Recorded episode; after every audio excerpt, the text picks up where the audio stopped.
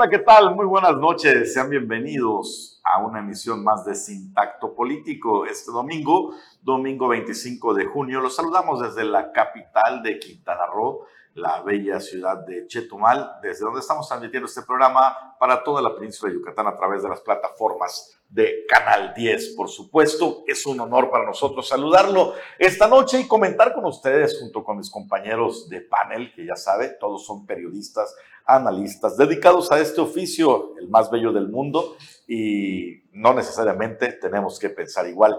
Empezamos con las mujeres, con nuestra compañera, la licenciada Aide García. Hola, ¿qué tal, Andor? Muy excelente, excelente. Buenas noches a todos en este domingo y bueno, saludándolos también y saludando a mi compañero Ángel. Ángel, muy buenas noches. Muy buenas noches, Anuar, Aide, estimada audiencia de Sintacto Político. Una semana pues bastante movida con pues, estos temas como el presunto levantón o el robo que se salió del control, eh, dijeran por ahí alguien, del presidente del Tribunal Electoral de Quintana Roo. Primero fue el fiscal, en que si renunciaba, que no renunciaba. Eh, después ahora lo de, de. Y al final lo que se evidencia en el escenario político pues es una muy mala actuación a pesar de que el señor Anuar la defiende mucho de la secretaria de gobierno Cristina Torres que finalmente en muy mal manejo de la política interna pero bueno, a ver qué nos cuenta su defensor de oficio. Como ven, eh, llegó filocito Ángel Ramírez Hernández, como suele pasar, tratando de amarrar navajas. Hacemos, insisto, cada quien tiene una perspectiva y, diferimos. Claro que hay algunos errores que se cometen, no solo desde la Secretaría de Gobierno, desde cualquier dependencia.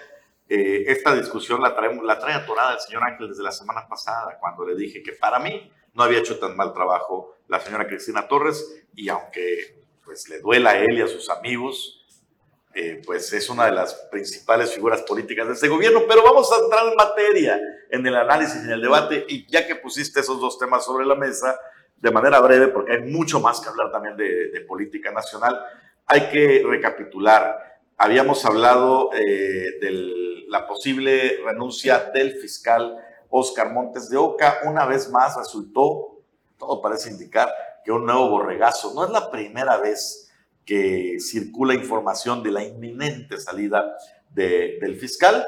Finalmente eh, reapareció este lunes en una conferencia, la conferencia de seguridad en Tulum, donde fue abordado sobre este tema y de inmediato dijo, no, no renuncié, no, me voy a ningún lado, estoy trabajando y pues los días han confirmado que el señor fiscal está firme en su posición. Sí, eh, recordemos que eh, la presunta renuncia salió eh, pues en esta plataforma digital Palabra del Caribe, si no mal me equivoco, de nuestro amigo Pepe Ramírez, en donde bueno se hablaba de la que iba a presentar la renuncia ante el Congreso del Estado. Aunque ya había presentado. que ya había presentado, que ya la información que circuló en medios es que ya había presentado. Así es. Pero dice, la, la, información que circuló era ya renunció. Ni tan siquiera había presentado, ya, renunció. Sin embargo, para renunciar no es como el secretario de gobierno que renuncia o como el secretario de salud, no. Tiene que meter una solicitud de renuncia ante el Congreso del Estado porque recordemos que no es un organismo del Estado, es un organismo autónomo. Autónomo que lo nombran Entonces, quien finalmente decide es la sociedad a través de los diputados que están representándola, es ahí como se establece.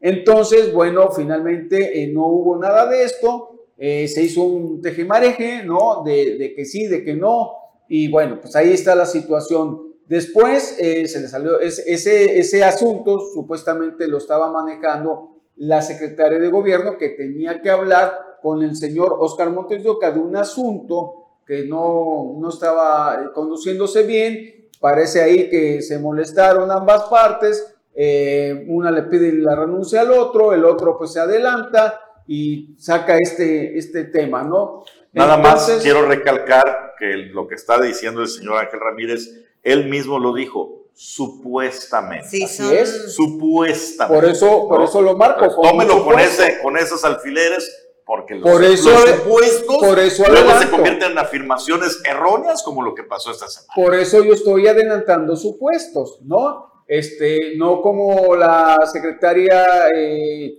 Cristina Torres que dice que, no dice un supuesto, dice que el presunto levantón del señor de Menegi, el presidente del Tribunal Electoral, era un robo que se salió del control. Yo no sé si los robos este, eh, se mantienen bajo control, ¿no? Bueno, bueno. vamos con ese tema eh, también. Muy fuerte, esto, esto sacudió a la capital del estado. Tenemos los videos que la producción los ponga mientras comentamos. Ahí los tenemos. Eh, sacudió muy fuerte a lo que es este, bueno, la capital que pues, ya no es tan segura, por lo que podemos ver, ahí observamos el video. Se ve pues, que la persona baja del vehículo muy tranquilamente, magistrado presidente del Tribunal Electoral de Quintana Roo. Sin escolta, sin nada, porque pues Chetumal es muy tranquilo. Todavía se consideraba. En, comparación. O sea, todavía en comparación sigue siendo. Y ahí están los, los, hechos. Se acerca esta, esta, camioneta, se bajan unos sujetos, el magistrado corre, eh, van armados. Usted puede ver que llevan las armas en la mano. Hubo al parecer una detonación. el, el magistrado cae eh, no porque le disparan, ¿no? Cayó en la, carrera, se tropezó y ahí se lo, se lo llevaron. Llega otra, otro vehículo ahorita cómplice también, se bajan, revisan la camioneta y se va. Bueno, entonces estas imágenes circularon desde la madrugada del martes y pues, pues se describió lo que se vio, ¿no? Un levantón. Así se le llama a este tipo de cuestiones, si usted lo quiere decir más técnico, una privación ilegal de la libertad. Ahora, después la versión oficial, la primera que da esta versión fue, o la primera autoridad que da una versión oficial fue justamente la secretaria de gobierno, Cristina Torres Gómez. A mí me parece, aquí voy a poner dos cosas, no le va a gustar el señor Ángel Ramírez, pero así son los hechos. Uno, la declaración. Ya ve, así son los hechos. O sea, él sí afirma. Claro, porque tengo el conocimiento pleno y, los pelos de la burra en la mano. Adelante. No son supuestos, son hechos, lo que te voy a decir. Uno, ¿Las declaraciones de la secretaria Cristina Torres son desafortunadas? Sí. Me parece que eh, no, no tendría que haber sido ella la que habla al respecto. Creo que aquí le correspondería directamente a la fiscalía y al fiscal manifestar las Pero ella no como Ministerio Público y como fiscal. Eh, más allá de eso, las declaraciones no fueron las, las idóneas. ¿Por qué? Porque finalmente ante la opinión pública, pues no, no se creyó esta versión. Pero ahí va el hecho, que esto sí es un hecho. Esa versión no es de la secretaria de gobierno. Esa versión es lo que declaró y dijo el señor presidente del tribunal, Sergio Viles de Menegui. ¿Declaró ante dónde? ¿Eh? ¿Declaró ante dónde? Con ellos, con ellos, con la gente, con las autoridades. O sea, esa fue la cuestión. Es más, ahí está otro dato que no sabes porque pues no estás informado de muchas cosas. Eh, no aceptó el señor Sergio Avilés las medidas de protección que le ofreció el Estado ni las corporaciones de seguridad. Después del, incidente. En, el hospital. En el hospital le dijeron, oye, ¿sabes qué? Te vamos a poner protección. No, gracias, no, no la necesito. Entonces, él mismo es el que minimiza estos hechos. ¿Por qué razón? No lo sabemos. Pero las declaraciones, incluso en la entrevista que dio la secretaria de gobierno, dijo, él comentó, él declaró estas cuestiones y te puedo confirmar que así fue de fuentes totalmente confiables e internas, no supuestos hechos. A ver, eh, le voy a rebatir, eh, porque pues está, eh, él dice, habla de hechos, pero finalmente el suceso aconteció minutos antes de las 11 de la noche. ¿Sí? Muy temprano la secretaria de gobierno estaba hablando ya de esta situación para el grupo CIPSE Radio, si no mal me equivoco, con Diego Medina. Sí, fue, fue, como a las diez y media, o de la mañana. Ok, entonces digo, eh, eh, para hacer una investigación, el, fiscal, pues digo, tiene todavía carpetas de investigación que se llevan mucho tiempo, pero ella, hablando con el, con el señor eh, presidente del tribunal, que este tipo de casos se persiguen incluso de oficio, ¿no? No es que el señor, ya, ah, no, no me investiguen, porque también hay que ver qué fondo trae todo esto. Exactamente. Entonces, este, no dicen, no, pues no, no, no investigues, déjalo así, este, fue un, un robo, este, que, que, que, se salió del control. Pero a ver, aquí lo que vemos, el video no te habla de un robo que se salió del control, incluso los, los maleantes eh, pegan el carro con, con, el del fiscal ahí, no, no cuidan ni, su unidad, ¿no? Entonces, eh, finalmente, la declaración que, da ella se atropella constantemente con sus palabras, el argumento no es coherente en toda la línea discursiva, no tiene coherencia de una cosa con la otra, pero eh, se infiere, sí, como dice eh, Anuar Moguel, que eh, habló con el fiscal, con, perdón, con el presidente del tribunal, ni tan siquiera está basando el hecho de la declaración que haya hecho el presidente del tribunal ante el Ministerio Público. O O sea, que ahí una secretaria de gobierno tiene que partir de el hecho que quede eh, eh, en la, en la averiguación previa. Eso es lo que ella debe de decir. Porque aquí el Señor dice, fue un hecho, pero a ver, fue un hecho que Él lo dice.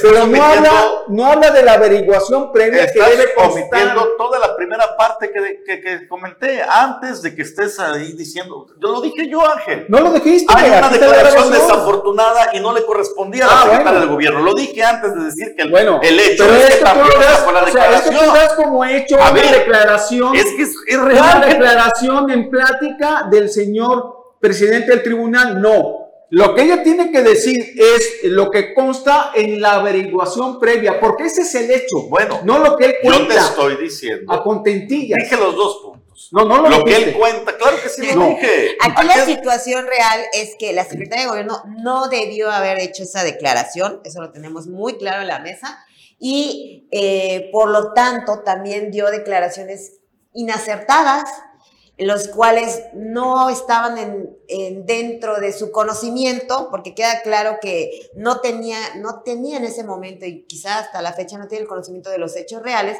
y el fiscal no apareció en ese momento quien debió de haber hecho esa declaración.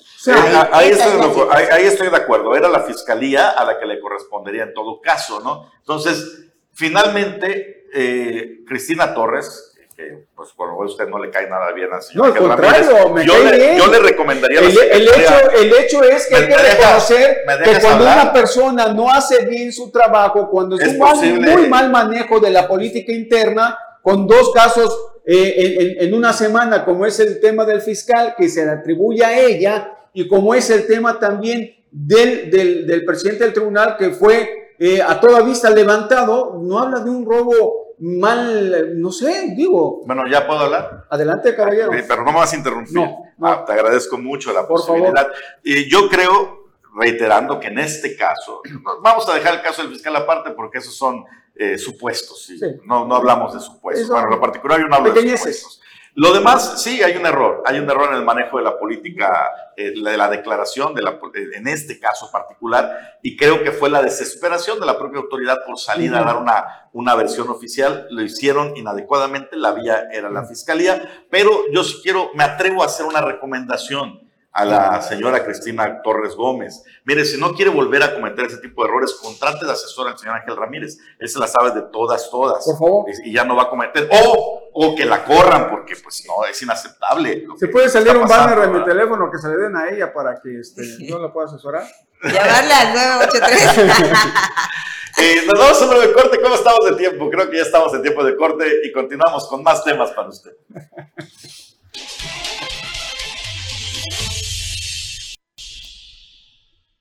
Estamos de regreso en Sin Tacto Político y bueno, pues hay más temas para comentar con la licenciada Ide García. Así es, y bueno, todo lo que fue esta semana pasada y lo que es parte del fin de semana, ya estamos, ya terminamos el fin de semana. Bueno, se dio la mira y están todos los ojos para sacar la terna de lo que es la, la comisión está trabajando para sacar y elegir la terna de los maestros elegidos o los personajes elegidos para ser rector de la Universidad Autónoma de Quintana Roo. Un tema que sí está tocando bastante, porque bueno, este, tras su primer año como universidad autónoma, se ha comentado mucho de que pues ya no tiene el respaldo o el dedazo del gobierno del estado, como en otras administraciones pasadas, pero bueno, de esto se ha, se ha dicho mucho, han sido como unos no fue, fueron más de 25, al final quedaron 25 y pues solo van a ser tres personas las que van a quedar para eh, poder quedar como rector. Bueno, se supone que entre ayer, sábado y hoy domingo, el, el, Consejo se ha estado reuniendo para definir una terna de tres. Recuerden que se inscribieron 58, solo 25 reunieron los requisitos que son base eh, eh, evidentemente, el, señor eh, rector, no haciendo valer la autonomía de la Universidad de Quintana Roo, pues tiene de, estos 25, tiene más o menos 11 gentes que le, quieren, pues con lo que él quiere prolongar ahí su, su reinado en la UCRO. Eh, compró 11 boletos de 25. 11 boletos tiene de, 25. Eh, dicen por ahí que se pasó muy por alto a la gobernadora del estado, Mara Lezama. Entonces, eh, pues ya, ya, debería de usted ahí saber que hay algunas molestias, pero también el sindicato, también el sindicato tiene... Eh, ¿Cuántos boletos? Dos boletos. Ah, bueno. tiene dos boletos al sindicato. El viernes, no, el jueves hablaba precisamente, están generando presión con temas de salarios. Eh, hay por ahí dos, dos, dos boletos que tiene, dos boletos que tiene. Uno, pues nada más y nada menos que es José Luis Esparza ¿no? Eh, que es eh, supuestamente el, que ellos quieren como, el como rector, el sindicato. Aquí lo tuvimos en la política. Y el otro también es eh, Jaime Ortegón Aguilar, ¿no? que también es miembro del sindicato, los dos son miembros del sindicato, pero que aparentemente el que quiere la dirigencia pues es José Luis Esparza. Entonces, el tema, el tema es que hay mucho más, ¿no? Pero hoy yo creo que hoy ya quedaría definido para mañana lunes, porque el plazo es que mañana lunes tiene que estar presentada la terna y a partir de ahí ya entonces... Sí los dejan, porque el mismo sindicato, no sé si eh, también jugando a la presión con estos temas, ha señalado que a lo mejor frenan el proceso de elección de la, de la rectoría por una huelga que pretende un paro de labores donde el sindicato está convocando supuestamente por no pagar el incremento de 4% al salario de los trabajadores. Brevemente te muestro la información para todos nuestros televidentes aquí en, eh, en, en este Sintacto Político. Vámonos con la nota. El Sindicato de Trabajadores de la Universidad Autónoma de Quintana Roo analiza emplazamiento a huelga luego del incumplimiento del incremento salarial del 4% sobre el contrato colectivo. El secretario general Mario Vargas Paredes explicó que desde el mes de abril la Rectoría de la Universidad Autónoma de Quintana Roo debió formalizar el incremento salarial, pero esto no ha sucedido. Mencionó que tras las reuniones con el rector de la Universidad Francisco López López Mena, se llegó al acuerdo de tener un incremento del 4% al salario de los trabajadores, el cual representa un incremento de hasta 18 millones de pesos anuales al presupuesto. Si bien este acuerdo ya se tomó, no se le puede otorgar a los catedráticos y personal administrativo, ya que no ha podido ser oficial debido a la falta de aprobación del Consejo Universitario, órgano máximo de gobierno al que le faltan siete integrantes. Desafortunadamente vemos que eso no se está cumpliendo, entonces la próxima semana, a partir del próximo lunes 26, eh,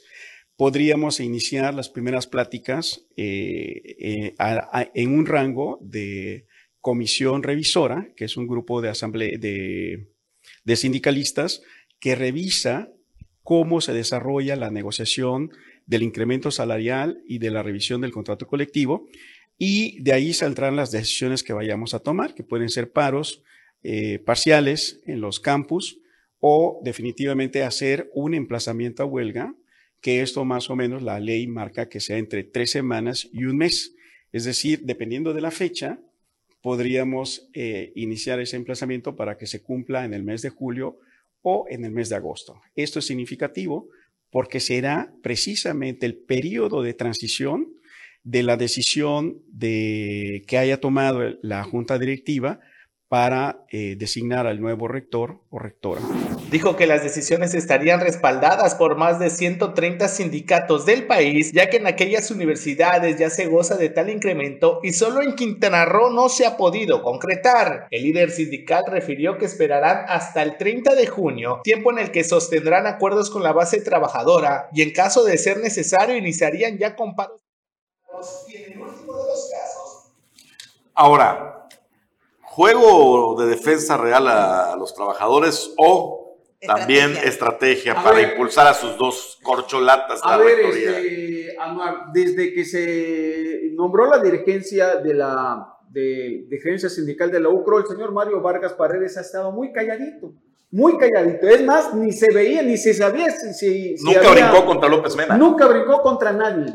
Contra nadie desde que no. Obviamente, pues ahí le daban eh, algo. Entonces, eh, al final, ahorita curiosamente, el viernes, suena esto porque ellos saben que ayer sábado y hoy domingo se iba a, definir, la terna. Ellos como ya lo mencioné, tienen dos boletos comprados, 11 del, del, del rector y los demás, obviamente, eh, de eh, la privada, entonces que no pertenecen al, al- a la UCRO, pero eh, el asunto es, curiosamente, hoy van a eh, ver, eh, mañana dicen que mañana lunes van A a, lo mejor definir- sale la terna. no, no, pero que él dice que mañana lunes van De- a ver los temas salariales. Así es. Curiosamente, ¿no? Curiosamente. Hay que remarcar que los temas salari- salariales es un tema que traen arrastrando desde hace tiempo y en eso sí te doy la razón, que justamente en este momento es cuando salen pues exigir los derechos de los Es trabajadores. cuando importa. Claro. Cuando menos para lograr que una de sus fichas entre a la terna. sí, ¿no? ¿no? Cuando menos. Esa- Cuando esa- menos, y si no negociar, este, si no la rectoría, pues la Secretaría General, ¿no? Sí, algo por el Claro, estilo. y- Ahora, si bien es cierto, Aide, que ya es autónoma la universidad, entre comillas, cuando hablamos de autonomía, eh, es, es más, más o menos estaba el panorama así. Antes de la autonomía, el Consejo Universitario, que es el que toma todas las decisiones, no, no, no recuerdo el número exacto de integrantes, me van a disculpar, pero vamos a poner un número aproximado hipotético, 10 integrantes, de 10 integrantes con poder de voto, 7 eran del gobierno del Estado. O sea, 7 de esos integrantes eran gente que ponía al gobernador o gobernadora, y los otros 3 eran de la comunidad universitaria. Con la del decreto de autonomía que se hizo en el sexenio pasado, esta balanza cambia. Entonces ahora supuestamente 7 son de la comunidad universitaria y solo 3 de eh, eh, recomendados o, o mandados por el Poder Ejecutivo, por el gobierno del Estado en general. Ahora, ¿eso garantiza que no haya injerencia política? No, que no. por- claro que no, porque aparte es el consejo y, y también no sabes si el consejo, qué tan pegado está al gobierno del Estado, puede ser aunque no esté pegado. Mira, vamos a, ponerte, vamos a poner este caso, ¿no? Aquí tu servidor es gobernador del estado. No, no, tú eres miembro del consejo. No, no tenemos relación, a lo mejor eres una maestra o, o alguien ahí importante en la Universidad de Quintana Roo, pero no tienes una relación política. De repente te suena el teléfono y te digo, ¿qué tal, este, consejera? ¿Cómo estás? Soy el gobernador fulano de tal. Oiga, mire, pues yo le quisiera que eh, recomendarle Sí, eh. al señor Ángel Ramírez para la rectoría. Dime, ¿cuál sería tu postura? Sí, es, es bastante.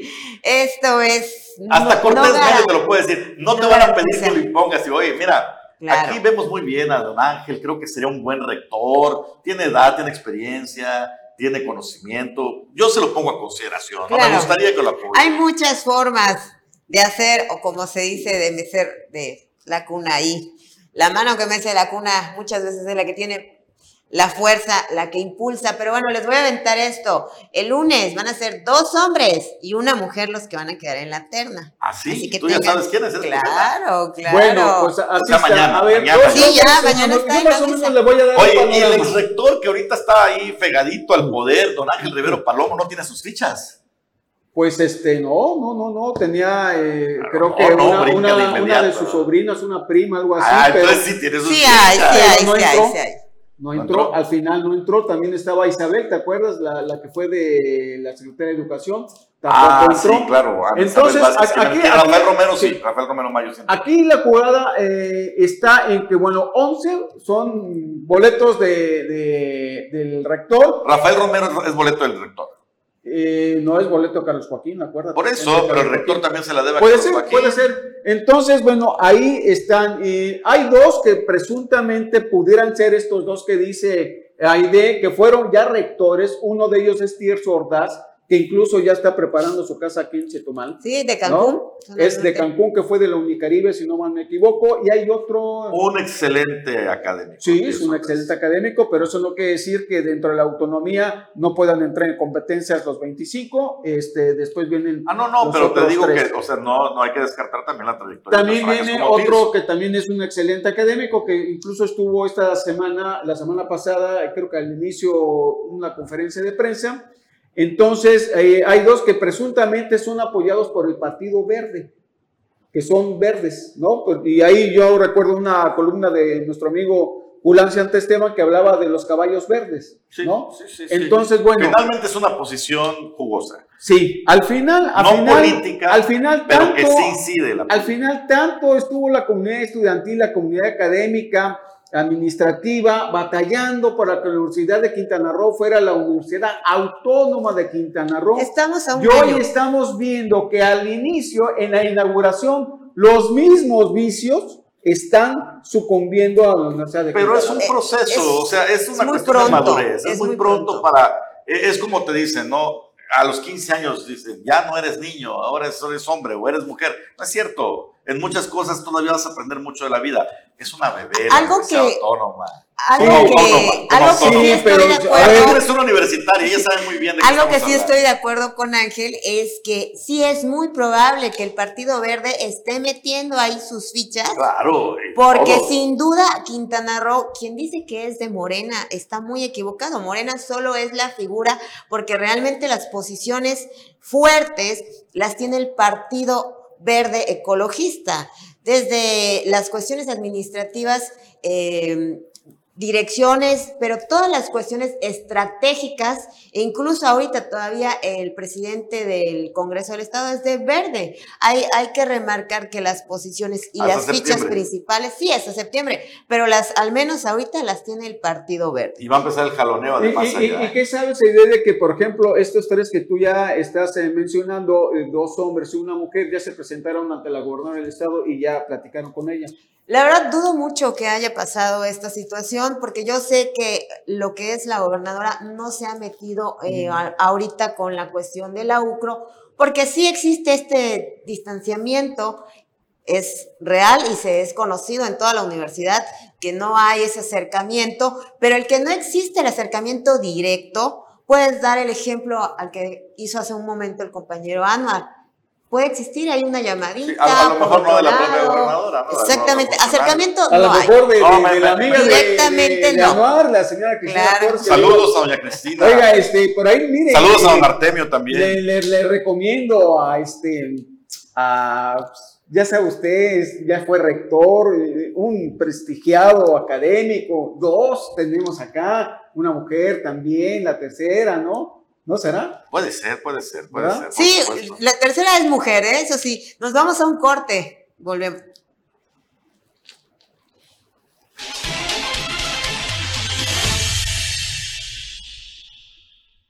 Y ya estamos finalizando este domingo y bueno, con mucha información y ahora nos vamos a lo nacional. Pues resulta que el viernes en la mañanera el presidente de la República, Andrés Manuel López Obrador, dijo y refirió a los ministros de la Suprema Corte de Justicia que violan el artículo 127 de la Constitución que establece que ningún servidor público puede ganar más que el presidente. Pero ojo, aquí le está diciendo que los ministros no ha visto la nómina de los gobiernos, no solamente de Quintana Roo, de otros, pero al menos lo que sabemos aquí de los del Quintana Roo, que ganan más que el presidente. Yo creo que ahí pues no le han dado bien los datos, no sé qué opinan mis compañeros. Pero no es cierto, o sea, ¿cuánto dices que gana el presidente? El presidente gana, le sacó recientemente el villano favorito, más de... 140 mil pesos. ¿Eh? 140 mil pesos. No, eso es lo que pone. Ah, no, claro. Sí. Es, que, es que es el mismo tema. Por, por ejemplo, a mí se me hace muy. eh, digo, Yo creo el que- argumento del presidente, sabemos que. Creo que medio millón de pesos, porque mire, juntándole la, la gente que tiene a su servicio y además sus hijos, tienen chofer, tienen guardias de seguridad, la gente que le limpia las casas a los hijos, a- o sea, todo esto se va sumando el teléfono, eh, Pero- los gastos, Bueno, aquí la cuestión porque eso es el- cuenta, Aide, Sí, o cuenta, sea, Claro, aquí la cuestión de eso. ¿Para qué? O sea, es el discurso que él da. Ah, Sabemos pues, que es solo el pero tú sabes que Pero- el discurso es la simulación perfecta. ¿A qué se debe este discurso? Pues a que se tira lo del plan B y que también el presidente está pidiendo que ahora los ministros sean escogidos por voto, que los ciudadanos escojan a los ministros. Claro, pues a él le Entonces, conviene. esa es la parte todo del es discurso. político. Todo O sea, es político. totalmente. Pero difícilmente alguien gana en la, en la realidad, difícilmente alguien gana más que el presidente.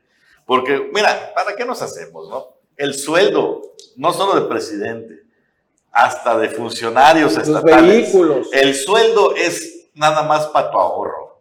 Es más, han escuchado a esos candidatos que dicen, no, voten por mí, yo cuando sea presidente municipal me voy a cortar el sueldo a la mitad. Claro. Yo si fuera para presidente diría, es más, no voy a cobrar. Es más, yo voy a pagar una lana al mes. Caray, ser aquí hay diputados que hacen campaña. no aquí hay, hay diputados que hacen campaña y dicen, bueno, uno recientemente, el del MAS, fíjate, un partido ahí, eh, en Pobretón, dice, eh, dijo en su momento, eh, yo no voy a cobrar, lo voy a donar.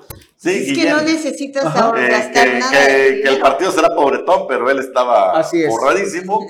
Realmente no necesitaba dinero, pero saben que ganan más por otras cosas. El sueldo es lo de menos, pero sirve para el discurso como O tal. sea, También- distinto, por ejemplo, a- al presidente, por ejemplo, el primer ministro de Belice, que él recientemente tuvo que eh, eh, pedir que se, se- se pusiera en ley el hecho de que le dieran a él para refacciones de su carro, porque él utiliza su carro, ¿sí? Y entonces la gente se le fue encima porque él estaba pidiendo que eh, pues le dieran refacciones para su carro porque él le costaba, entonces Y imagínate. ahí tiene toda la razón del mundo, Sí, ¿no? ¿no?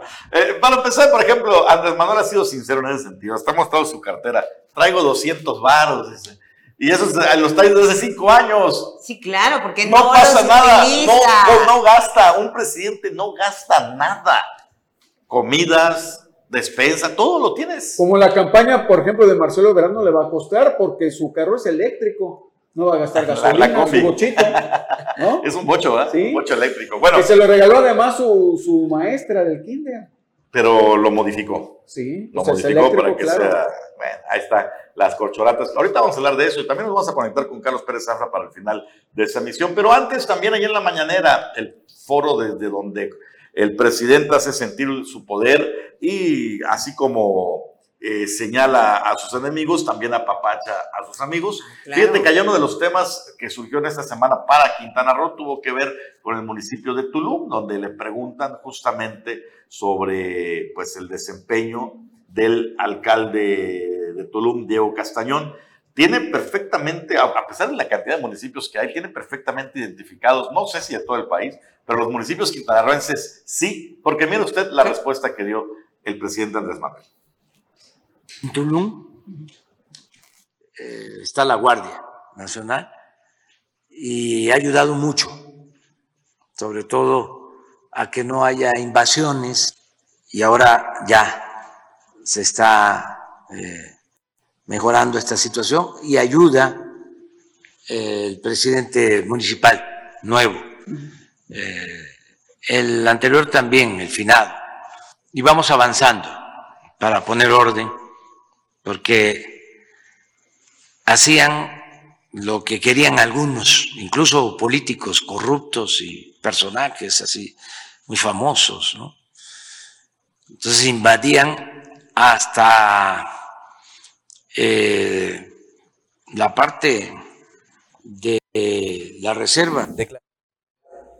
Aquí estoy hablando de las invasiones, el, el Las presidente de la. República refiere, pues, me imagino que habla de gobernadores, ¿no? o de políticos de ahí también, a uno que otro que está Oye, en función que pudo haber que caído. Antes de- era expropiaciones, digo, este, invasiones, ahora son expropiaciones.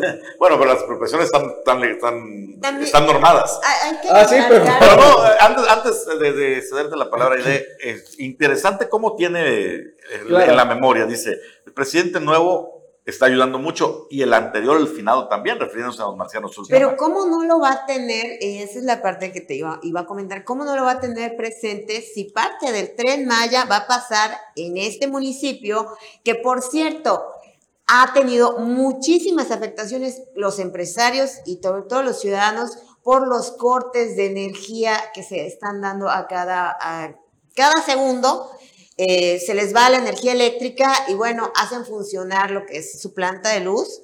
Y pues bueno, ya varios, varias empresas ya se han incluso hasta descompuesto estas plantas. Esa situación que está ahorita, es, es obvio que tiene muy vigente a Tulum, porque es una zona donde va a pasar el tren Maya y en esos momentos se está trabajando. Lamentablemente, pues ahorita están sufriendo los habitantes y los empresarios, pues por ¿De esta Tulum? parte, sí, de Tulum, de por el y, de todo el Hay estado. apagones en Cancún, en Islas Mujeres, en Holbox, en Chetumal. en- Que por cierto, en Holbox, en. Holbox, a ¿Sabes raíz del- de lo de la luz, se enfermaron. Está afectando más, incluso van a comenzar a racionar la energía eléctrica en Belice. ¿Por qué en Belice? Porque en México le vende energía eléctrica a Belice. No hay para venderlo ahorita. Entonces, como hay problemas de, de, de ahora sí, de, de demanda en- aquí Sí, en la sí, región. De hecho, yo más, no, no es de la región, ¿eh? porque pues nosotros hablamos de los de aquí, Ajá. pero ya leyendo los medios nacionales Es en todo el país. todo el país. Pero a ellos les afecta más porque ellos dependen del consumo de nosotros. Entonces, si aquí hay alta demanda, eh, pues obviamente lo primero que hace el gobierno mexicano ya no manda para allá. ya no manda para allá. Claro, claro. una También, también hay que ver que a raíz de que Holbox se quedaron sin energía, pues se dieron, muchas personas se enfermaron, tuvieron, este, se presentaron algunas enfermedades y bueno, fue como una semana trágica que tuvieron ahí en Holbox. No ha salido mucho de esto, no sé si tú tienes un poco de información de esta, de esta situación, Anuar, pero a mí sí me comentaron que pues se enfermaron y pues obviamente los negocios tuvieron que cerrar, no había energía, no hay energía y pues lamentable porque están en una isla. Pero fíjate, como eh, yo platiqué con Julián Ricalde, que también pasó lo mismo en Isla Mujeres, nada más que dicen, Colbush todavía hay un pretexto. Hay un pretexto, dice, porque están cambiando el cable submarino. Entonces, para hacer los trabajos, de ley tienen que hacer cortes de repente para poder trabajar. Pero en Isla Mujeres no están trabajando y llevamos dos días sin luz. ¿no? Sí. Ahora, volviendo a lo mismo, a- al espaldarazo que le da el presidente, eh, hay que considerar dos cosas. Por ejemplo, uno es que ya se está inhibiendo y está la Guardia Nacional ahí, las invasiones que sí está teniendo un efecto. Lo otro, recuerden ustedes que esta incidencia que va a la alza de los asesinatos ya comenzó a la baja, tiene mucho que ver también con la gestión que ha hecho Diego Castañón, porque además eh, esta gestión ha traído y la buena relación que tiene con la gobernadora del estado ha traído mucho más eh, miembros de, de la Gendarmería, de la Guardia Nacional, y esto ha ayudado mucho también a inhibir el tema de la violencia, ¿no? que, Que, en ese, todavía le que en falta, ese pero sentido, en ese sentido, Diego Castañón mantiene la misma política de Marciano Sur. También tuve la oportunidad de entrevistarlo en esta semana justamente eh, y señala que la principal prioridad de su gobierno, seguridad. así es. Principal prioridad, reconociendo que es el tema pues, más complicado. Nos vamos a un breve corte, regresamos para la recta final de Sin Tacto Político.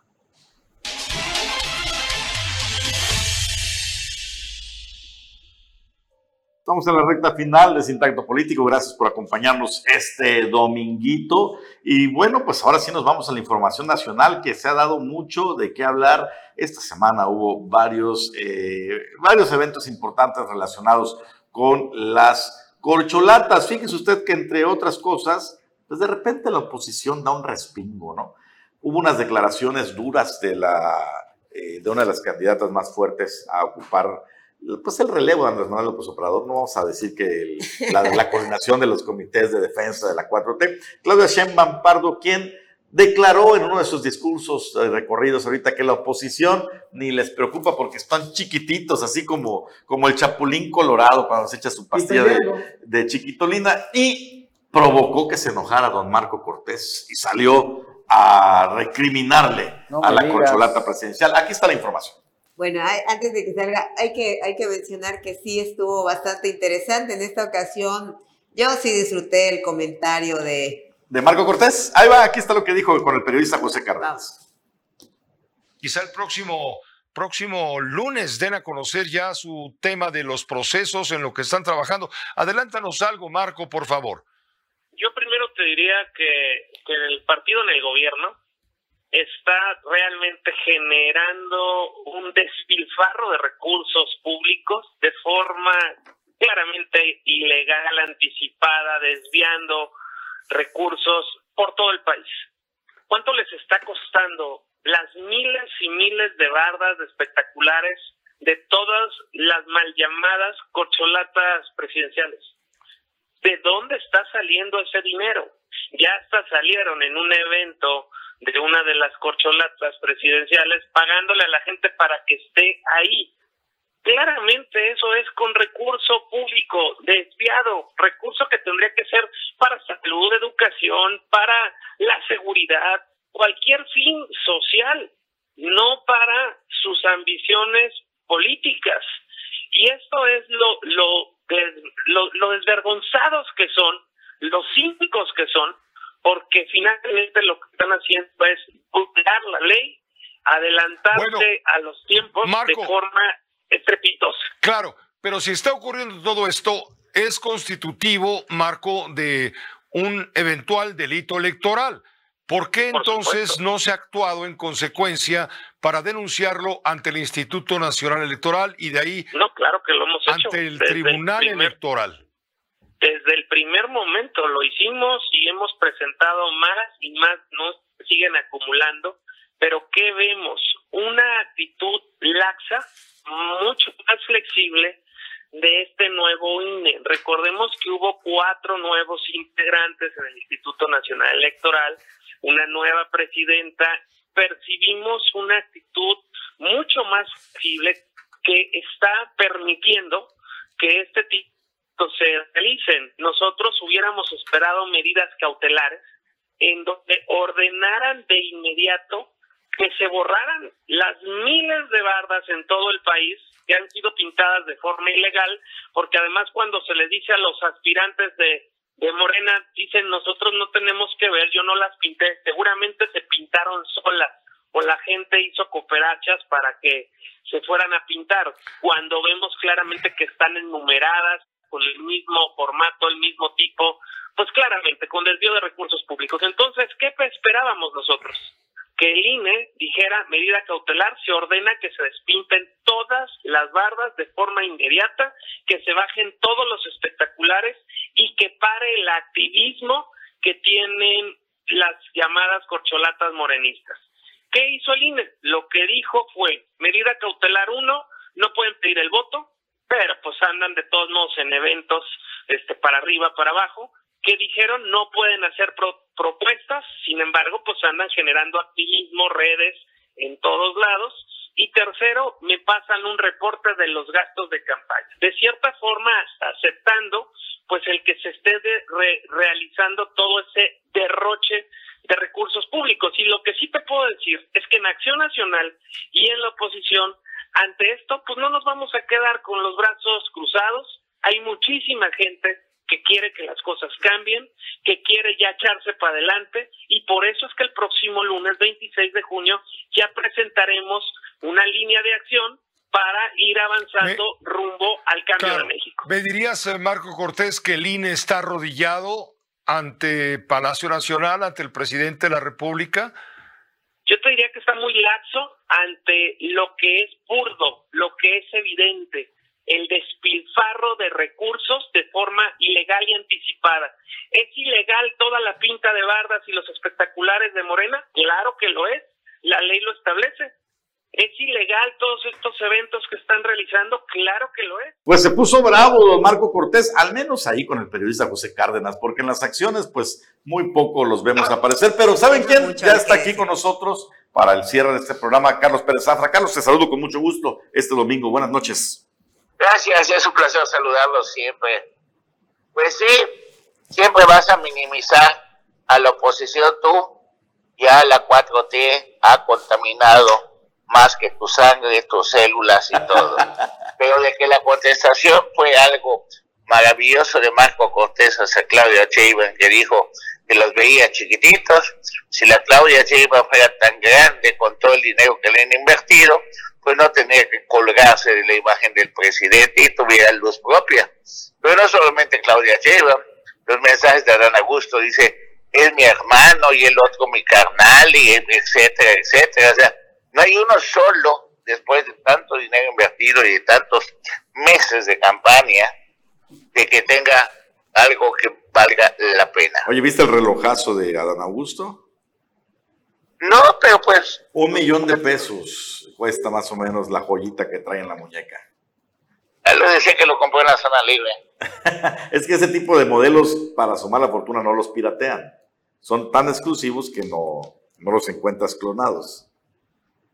Bueno, pues se pone bien, bien interesante. Esta será una semana, pues ya le faltan menos de 65 días hoy en día para decidir quién será el ganador o la ganadora. Pero de que le está deseando a Dan Augusto, le está deseando. Es la última oportunidad de Dan Augusto y el presidente tiene todas las canicas en su mano para decidir y dárselas a Dan Augusto. López a su hermano Bueno, te- toda la te- vida. tendría que crecer muchísimo porque ¿Pero Eh, por qué? Si el que van a hacer las encuestas es el presidente. Pues sí, pero a ver, también hay que tener un, un cierto punto de partida y Adán Augusto está abajo hasta de tu candidato Gerardo Fernández Noroña. Bueno, queremos que Gerardo Fernández Noroña y tu candidato, el del verde ecologista, ya que quieres tanto Renan Sánchez Sajonar, pues son gente que se van a sumar a quien diga el presidente el día de mañana. Ese es un hecho, ese es un hecho, ¿no?